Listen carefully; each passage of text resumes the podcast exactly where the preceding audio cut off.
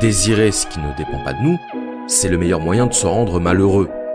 Désirer ce qui ne dépend pas de nous, c'est faire dépendre notre bonheur du caprice de la fortune, du caprice du hasard.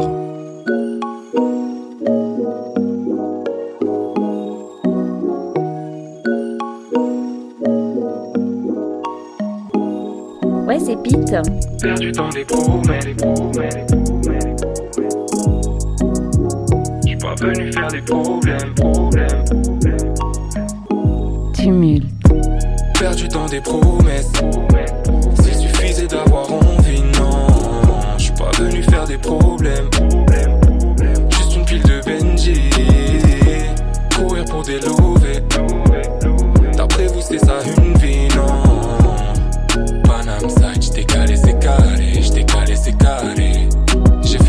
de la ville pour m'assurer que j'hallucinais. Ah, oublie toutes tes flavos d'avant, gros, c'était du cinéma. Surveille ton d'avocat, des démons veulent ta glande pinéale. Je les entends compter, les stacks redessiner le forum des halles. On va tous scanner, Jiminy va juste retarder. Ici, les bâtons keblo sur des ambiances de tardi. Oh, je suis un tardé, yo, et ma whitey. J'fonce vers l'infini et Jiminy va juste regarder. On sait plus où donner de la tête, trois voix ou bien j'mette. Crois pas, tu vas pec, ici, cousin, c'est remous ou bien dead. Une journée sur terre où chacun verra midi à sa fenêtre. Bélexi, t'as un grand cœur et le genou d'un keuf sur la tête. Amen. S'entendez, on se connaît pas mais on s'entendrait sur mon pari emoji. Je crois cette ville a un problème. Je mens quand je dis que je pourrais enclencher un mouvement recti. Je peux pas quitter le secteur sans une autre forme de procès. Perdu dans des promesses, perdu dans des promesses. S'il suffisait d'avoir envie, non. Je suis pas venu faire des problèmes, Des lovés, courir pour des. D'après vous, c'est ça une vie, non. Panam side, j't'ai calé, c'est carré. J't'ai calé, c'est carré. Branché à la matrice pour faire mon khalis. J'dois bombarder avant que la source ne tarisse, frérot. Remise en question quand tu prends tarif. Même nos îles mettent à l'amende vos carrés, frérot. Branché à la matrice pour faire mon khalis. J'dois bombarder avant que la source ne tarisse, frérot. Remise en question quand tu prends tarif. Même nos îles mettent à l'amende vos carrés, frérot. Perdu dans des promesses, perdu dans des promesses. S'il suffisait d'avoir envie, non. J'suis pas venu faire des problèmes, venu faire des problèmes. Juste une pile de Benji. Courir pour des lovés, courir pour des lovés. D'après vous, c'est ça une vie, non. Panam side, j't'ai calé, c'est carré. J't'ai calé, c'est carré. Perdu dans des promesses. S'il suffisait d'avoir envie, non. Pas venu faire des problèmes. Juste une pile de Benji. Courir pour des lovés. D'après vous, c'est ça une vie, non? Panam side, j't'ai calé, c'est carré. J't'ai calé, c'est carré. Désirer ce qui ne dépend pas de nous, c'est abandonner notre pouvoir de maîtrise. C'est abandonner tout ce qui dépend de nous. À travers le désir, ce qui s'exprime, c'est un manque. Le manque de l'objet absent. Car qu'est-ce qu'un désir sinon la marque de l'absence? Le désir, c'est la marque de l'absence, c'est la marque de ce que l'on n'a pas et que l'on voudrait obtenir. Le désir se fixe toujours sur l'objet manquant. Et si on admet cette idée, ça signifie que tout désir est une souffrance. Tout désir est une souffrance parce que tout désir nous rappelle l'absence de ce que l'on n'a pas. Tout désir nous rappelle notre caractère incomplet, notre absence de plénitude. Et observez bien que l'idée de plénitude, c'est le fait d'être plein, le fait d'être rempli. C'est ce qu'on retrouve d'ailleurs dans le mot content. Être content, se contenter, c'est être repu, c'est être satisfait, c'est être rempli. Or le désir, c'est l'insatisfaction. C'est le trou à l'intérieur de nous. Le trou qui demande à être comblé, et donc en soi le désir est une douleur. Le désir est ce qui nous rappelle que nous ne sommes pas complets. J'ai déjà eu l'occasion d'en parler dans d'autres vidéos, mais je vais me répéter.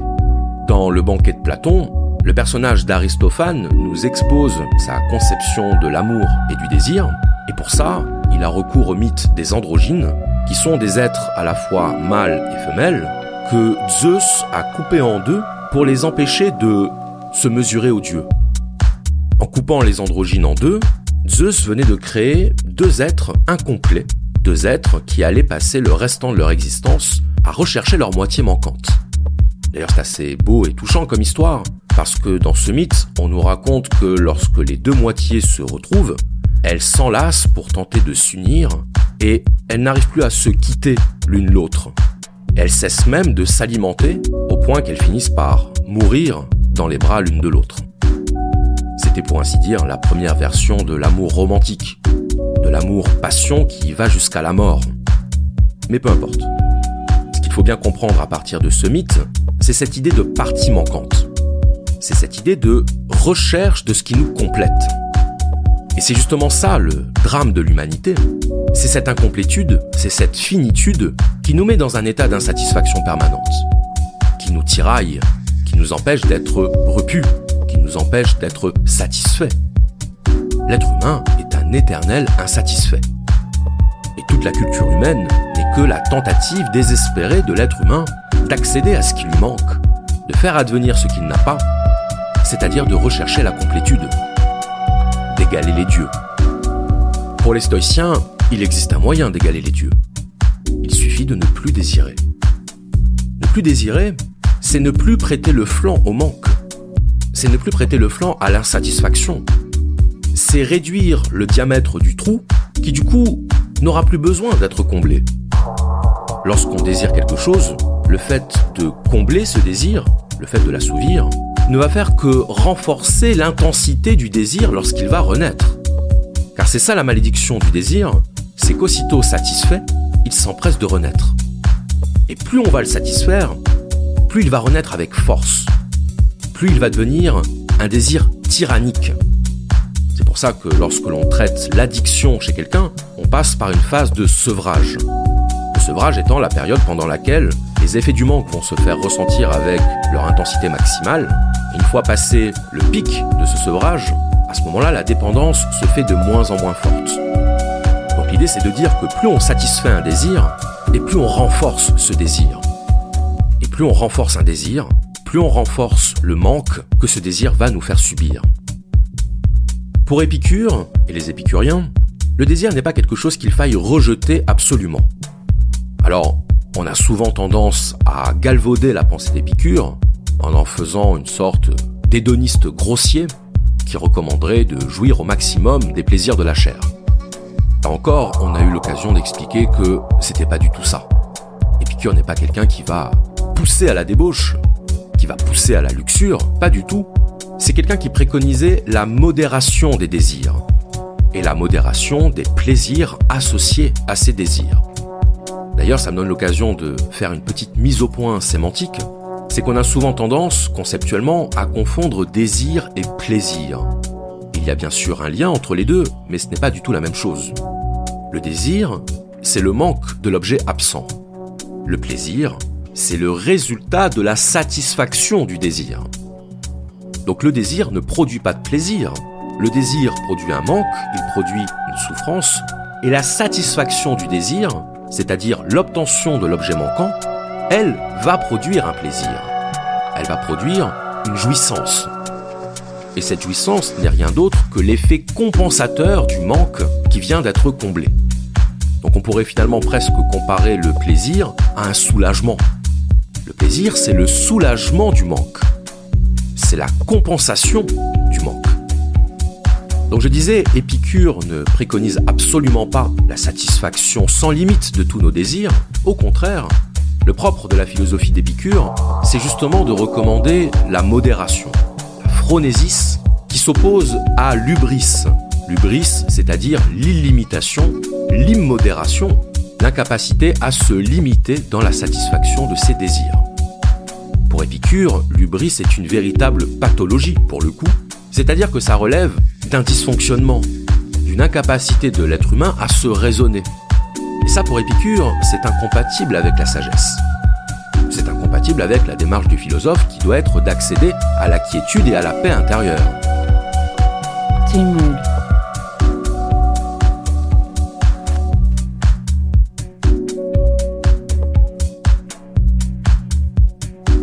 La nature de la pensée, c'est d'être en mouvement. C'est d'être toujours en train de se construire, en train de se créer. La pensée pour Socrate, c'est un processus.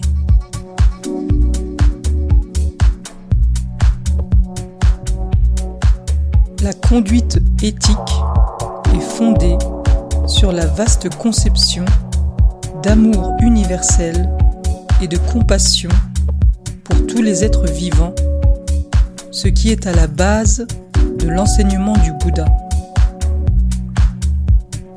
C'est une erreur regrettable et pernicieuse que commettent beaucoup d'érudits lorsqu'ils oublient ce grand idéal de l'enseignement du Bouddha et se livrent seulement à de sèches divagations philosophiques et métaphysiques sur le bouddhisme. Le Bouddha enseigna pour le bien du plus grand nombre, pour le bonheur du plus grand nombre, par compassion pour le monde. Pour qu'un homme soit parfait, il y a, selon le bouddhisme, deux qualités qu'il doit développer conjointement et également. La compassion, d'une part, et la sagesse, d'autre part. Ici, la compassion englobe l'amour, la charité, la bonté, la tolérance, toutes les nobles qualités du cœur. C'est le côté affectif. Tandis que la sagesse signifie le côté intellectuel, les qualités de l'esprit. Si le côté affectif est développé seul, le côté intellectuel restant négligé, on deviendra un sot au bon cœur. Si, au contraire, on développe exclusivement le côté intellectuel en négligeant l'affectif, on risque de tourner à l'intellectuel desséché, sans aucun sentiment pour les autres. La perfection exige que ces deux côtés soient développés également. C'est le but de la voie bouddhiste. C'est pourquoi un vrai bouddhiste, comprenant avec intelligence et sagesse les choses telles qu'elles sont, et plein d'amour et de compassion pour tous les êtres vivants, non seulement les humains, mais tous les êtres. La sagesse et la compassion sont inséparables dans la voie bouddhiste. Quand on trouve la paix, la question du sens de la vie se dissout. Il n'a plus de sens. Parce qu'alors, le sens de la vie, ça devient simplement d'être. Est-ce que vous vous posez la question du sens de votre vie lorsque vous êtes profondément heureux? Vous pouvez mettre ce que vous voulez derrière le concept de bonheur. C'est pas le problème. Mais imaginez simplement passer un bon moment avec vos amis. Au restaurant, à la plage, autour d'une partie de cartes. Vous êtes en train de rire, vous êtes en train de ne penser à rien, comme on dit. Votre mental est vide. C'est précisément parce que vous êtes heureux à ce moment-là que votre mental est vide. Parce que vous n'avez besoin de rien pour vous combler. Et à ce moment-là, si on vous posait la question, quel est le but de la vie? Bien, il y a de fortes chances pour que votre réponse ce soit c'est ça le but de la vie. C'est d'être heureux. C'est d'être en paix. Alors oui, c'est facile. C'est facile de dire ça. Et je n'ai pas le mode d'emploi. Mais j'aimerais vous soumettre un point de vue. J'aimerais vous proposer un scénario. Imaginez que l'existence soit un stage d'apprentissage. En un mot, bien sûr. Un stage d'apprentissage. Et qui seraient nos formateurs? Nos formateurs, ce seraient nos expériences. Nos expériences sont notre principale source d'enseignement. Ce sont nos expériences qui nous donnent nos leçons les plus utiles et les plus fiables. Je vais prendre un exemple. On va prendre l'exemple de l'amitié. Alors qu'est-ce que l'amitié? Bien dans la petite enfance, L'amitié démarre avec le jeu, le jeu avec l'autre. On trouve un, compagnon de jeu. Et puis ensuite, on va développer une affinité avec ce compagnon de jeu. On va développer une affinité qui va ouvrir sur des échanges. On va se prêter des choses entre amis. On va se prêter notre jouet préféré en disant fais bien attention de ne pas l'abîmer. Et puis un peu plus tard, quand on va entrer dans le début de l'adolescence, on va faire d'autres types d'échanges. On va échanger des confidences par exemple. Ce sont des échanges immatériels. On va échanger des confidences et puis on va échanger de l'aide.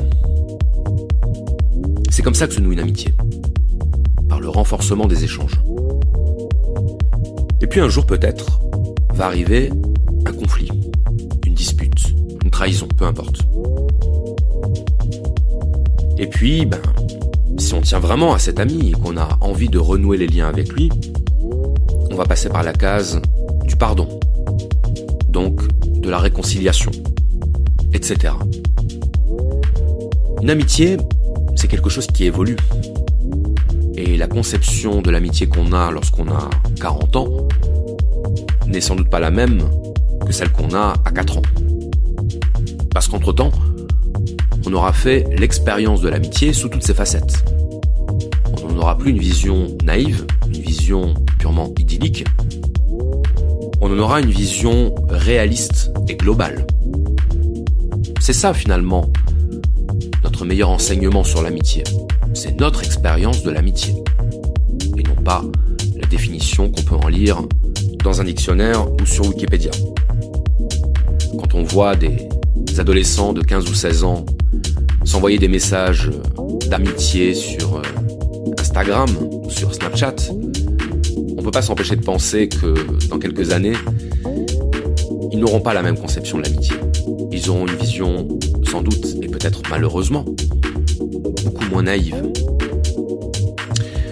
Cet exemple de l'apprentissage de ce qu'est l'amitié, évidemment, il fonctionne avec tout, dans tous les domaines. On pourrait parler de l'amour, vision qu'on a de l'amour lorsqu'on a 14 ans ne correspond sans doute pas à la vision qu'on a de l'amour à 70 ans. Parce qu'entre-temps, les expériences qu'on a pu avoir de l'amour nous ont montré que c'était quelque chose de protéiforme, qu'on ne pouvait pas réduire. Prenons encore un exemple. Prenons l'exemple de la colère. La colère est une émotion que nous connaissons tous, à des degrés euh, variables. Mais enfin, on sait ce que c'est que d'être en colère, et on sait également quelles sont les conséquences de la manifestation de notre colère. Bien souvent, il nous arrive de regretter nos accès de colère. Pas forcément que cette colère était injustifiée, mais on se dit parfois que ça n'en valait pas la peine. Peut-être euh, blessé des gens pour rien. Ce n'était pas nécessaire. Au bout d'un certain nombre d'expériences, on va peut-être même commencer à se dire qu'il faut qu'on travaille sur soi, qu'il faut qu'on fasse quelque chose pour que cette colère ne soit plus une nuisance dans nos relations aux autres. On va évoluer, on va faire l'apprentissage de l'apaisement. Ou pas. Mais en tout cas, nos expériences auront été là pour nous signifier quelque chose, pour nous indiquer un chemin. Libre à nous, ensuite, de suivre ce chemin ou pas prendre aussi l'exemple du mensonge. Il y a des gens dont le mensonge est une sorte de mode de fonctionnement naturel, qui ne se rendent même pas compte à quel point ça peut être pénalisant dans leur relation. Mais au bout d'un moment, lorsque vous passez votre temps à mentir aux autres et que les autres ne vous font plus confiance, qu'ils vous tournent le dos, et à ce moment-là, vous comprenez que vous auriez peut-être intérêt à faire l'expérience de l'authenticité, de la sincérité, de la franchise. Il n'y a pas un petit prof avec une baguette qui va venir vous dire il faut être franc, il faut être sincère, ou il ne faut pas se mettre en colère. C'est vous seul qui pouvez en tirer la conclusion. C'est vous seul, grâce à votre expérience, et grâce au retour de votre expérience. Si nous sommes attentifs à nos expériences et aux conséquences actes, la vie nous informe. Elle nous envoie des messages en permanence.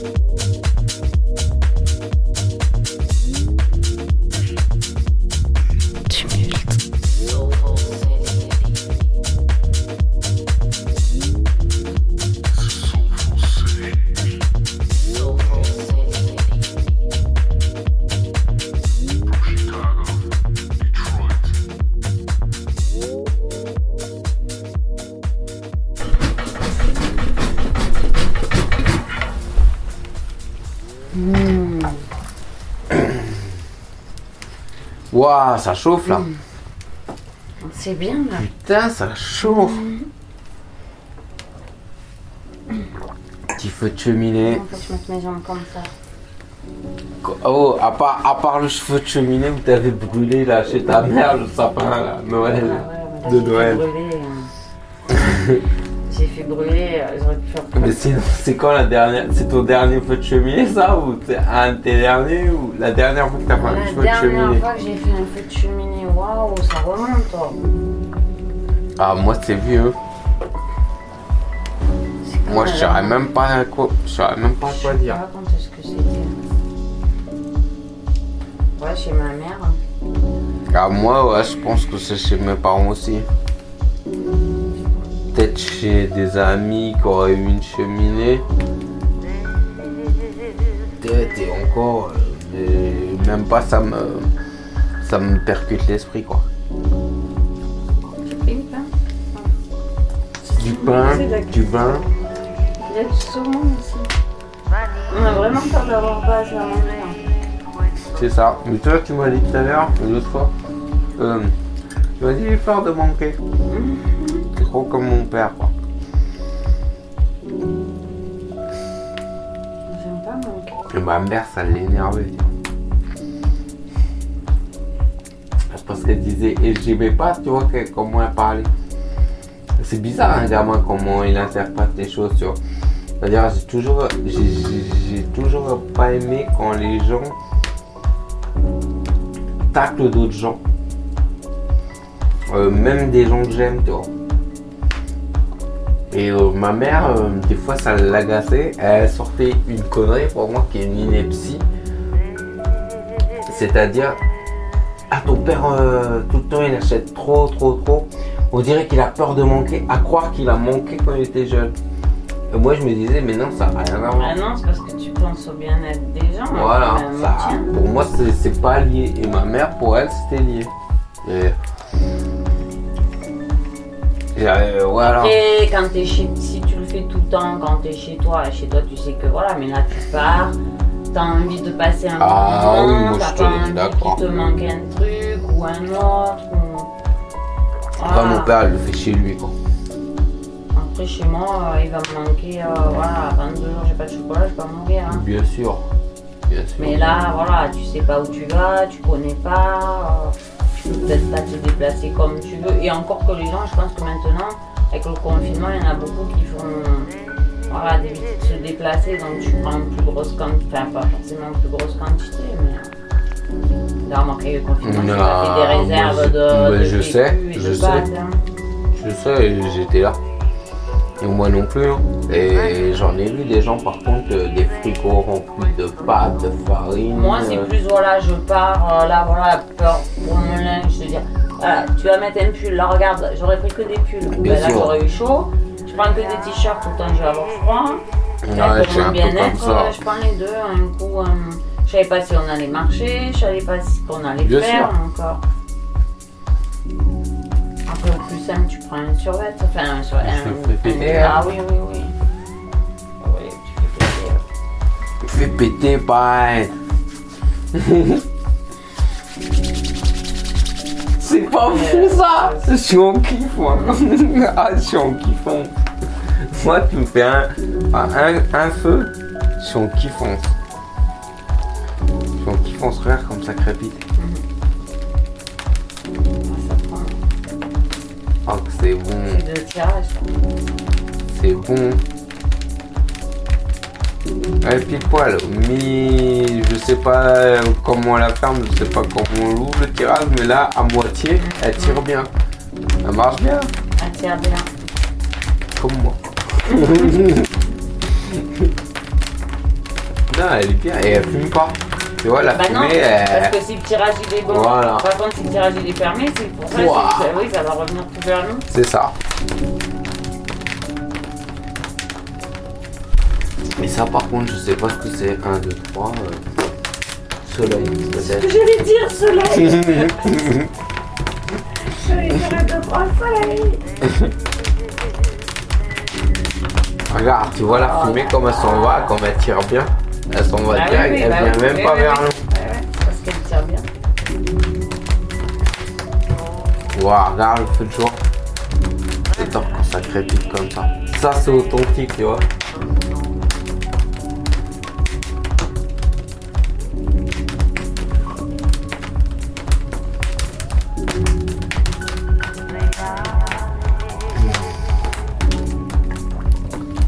Ce sifflard. Tu veux que je te fasse ta pizza Ouais. Tu veux que je te fasse ta pizza Une. On va en faire qu'une, non Laquelle tu veux Ah bah la tienne, hein que tu veux. Comme tu veux. Comme tu veux. Comme tu veux. Ouais. Non Attends, le four il est à gaz aussi Tu veux Ouais, je crois. Tu veux que je le préchauffe C'est ça, Je sais pas comment il s'allume. Bien, il te laisse tout, mais. Il n'y a pas de manuel. Pas le manuel de, de survie. Électrique. Ah mon avis, c'est un four à gaz. Oui, ça doit être un four à gaz, il n'y a pas d'électricité.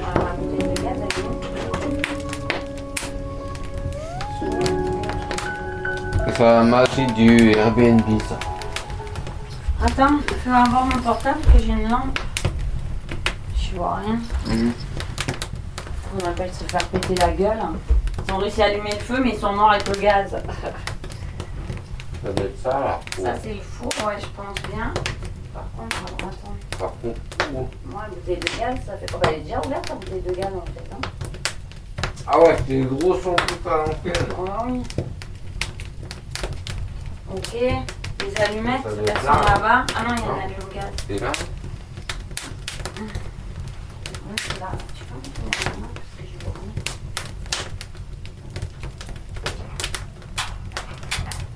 Ah, ben, Nickel. Ah, mais qu'est-ce qu'on s'est chier? Ça vient marocain.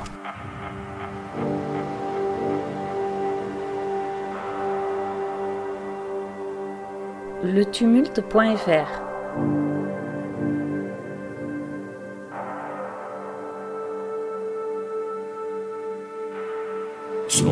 Le passé n'existe pas. Et j'ai ajouté, le passé n'existe pas autrement que sous la forme du souvenir ou de la trace. Du souvenir ou de la trace, c'est-à-dire que, par exemple, si vous faites une tache de vin sur votre chemise blanche, bien la tache va vous rappeler que par le passé, vous avez fait couler du vin sur votre chemise. La tache va venir représenter la trace de cet événement passé. Et donc, cette trace, elle se perpétue elle-même dans le temps. La trace, c'est le prolongement de l'événement passé dans le temps. De la même façon, le souvenir, c'est le prolongement de l'expérience passée dans le temps. Et d'ailleurs, vous remarquerez qu'on a tendance souvent à reconstruire les souvenirs très différemment de la manière dont les événements se sont produits en réalité. Le souvenir n'est jamais une copie de la réalité. Le souvenir est toujours une réécriture de la réalité. Le souvenir va lui-même comporter la trace de la perception que l'on a eue de l'événement. Hein, si vous avez eu un événement traumatisant, il est possible que votre souvenir mette l'accent sur ce traumatisme. Alors qu'au contraire, si vous avez vécu une situation heureuse, de joie ou de plaisir intense, eh bien le souvenir va lui-même être le véhicule de ce plaisir dans le présent. Tout ça pour dire que lorsqu'on dit que le passé n'existe pas ou qu'il plus, en réalité, c'est pas tout à fait vrai. Le passé est toujours là. Il est toujours là sous la forme de la trace, sous la forme du souvenir. Il est toujours là sous la forme de l'histoire. Et qu'est-ce que c'est qu'une histoire? Eh bien, c'est l'accumulation d'expériences dans le passé qui conduit à la réalité présente. Nous sommes tous le produit d'une histoire. Ce que vous êtes maintenant, ce que vous êtes aujourd'hui, c'est le produit, c'est le résultat de tout ce que vous avez vécu dans votre passé. Donc d'une certaine manière, nous devrions tous remercier notre passé pour avoir fait de nous ce que nous sommes.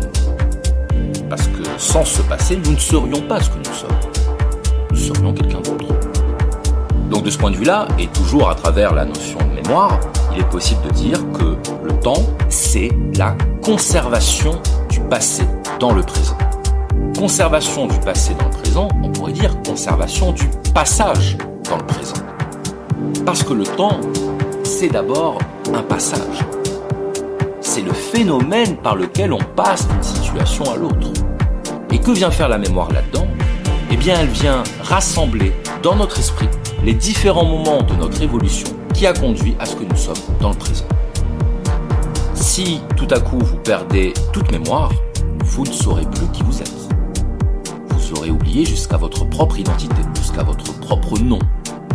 Parce que c'est la conservation grâce à la mémoire de tout ce que vous avez vécu qui vous permet de savoir qui vous êtes. On ne sait pas qui l'on est si l'on n'a pas la mémoire de ce que l'on a vécu. Donc de ce point de vue-là, la mémoire, c'est le ciment de notre conscience de soi. S'il n'y a pas de mémoire, il n'y a pas de conscience de soi. Et s'il n'y a pas de conscience de soi, il n'y a pas d'identité. Donc nous sommes ce que nous sommes grâce à la mémoire. Grâce à la mémoire et donc à la mémorisation de ce que nous avons vécu. Et en même temps, et vous allez voir que c'est un nouveau paradoxe, si le temps est intimement lié à la notion de conservation, il est tout autant lié à la notion de transformation. Pourquoi? Parce que le temps, c'est la condition pour que nous puissions évoluer. Le temps, c'est ce qui nous permet de changer. Comment pourrait-on changer sans en avoir le temps? Comme vouloir se nourrir sans avoir le droit de manger. C'est compliqué. Le changement présuppose le temps précisément parce que le temps, c'est une puissance de transformation.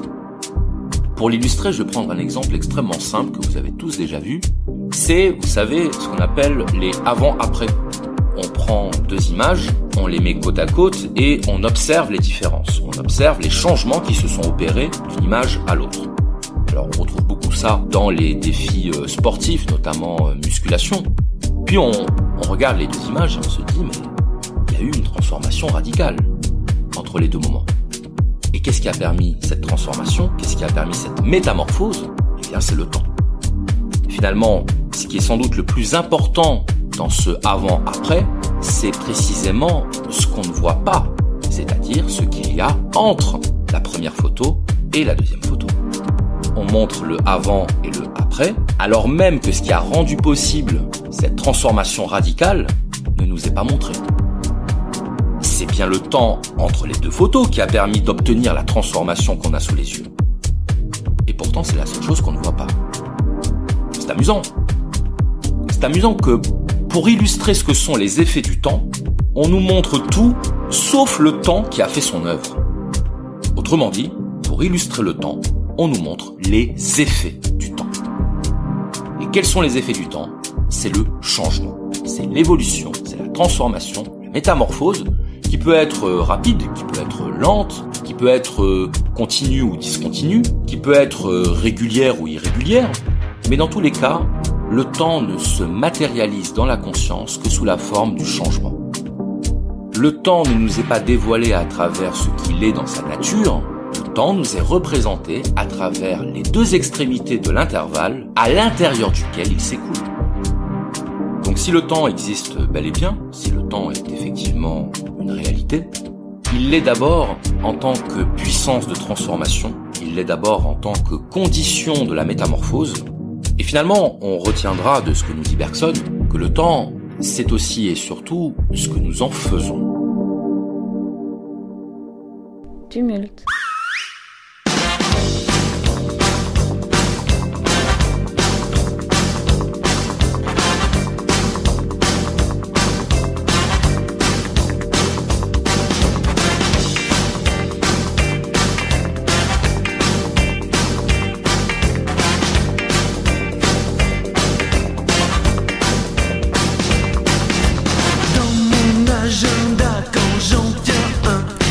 Petit boudin, je le mets sous mon bras jusqu'au matin.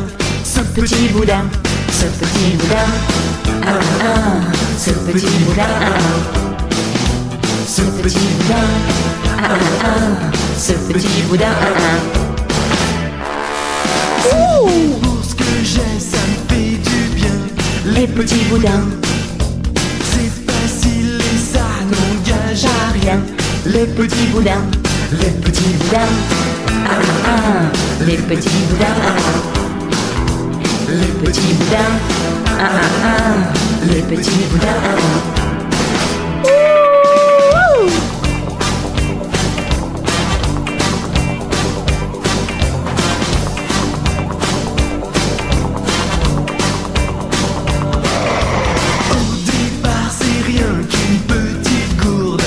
petit boudin.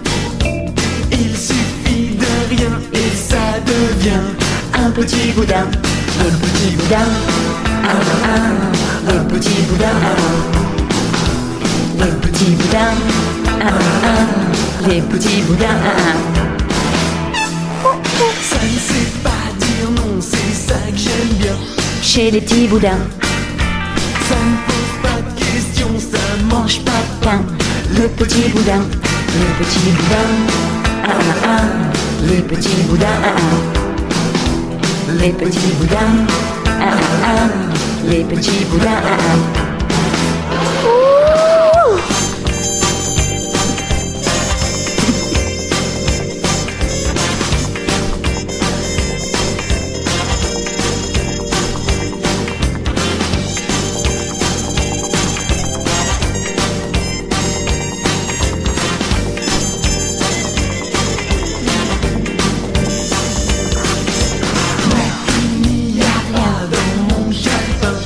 Que des petits boudins, Il y a surtout toi, toi qui n'as rien.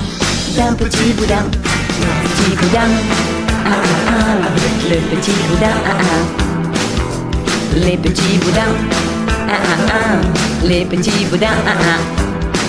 Ouh. Ah ah ah, les petits boudins, ah ah, les petits boudins, ah ah ah, les petits boudins, ah ah. Les petits boudins. Les petits boudins, les petits boudins.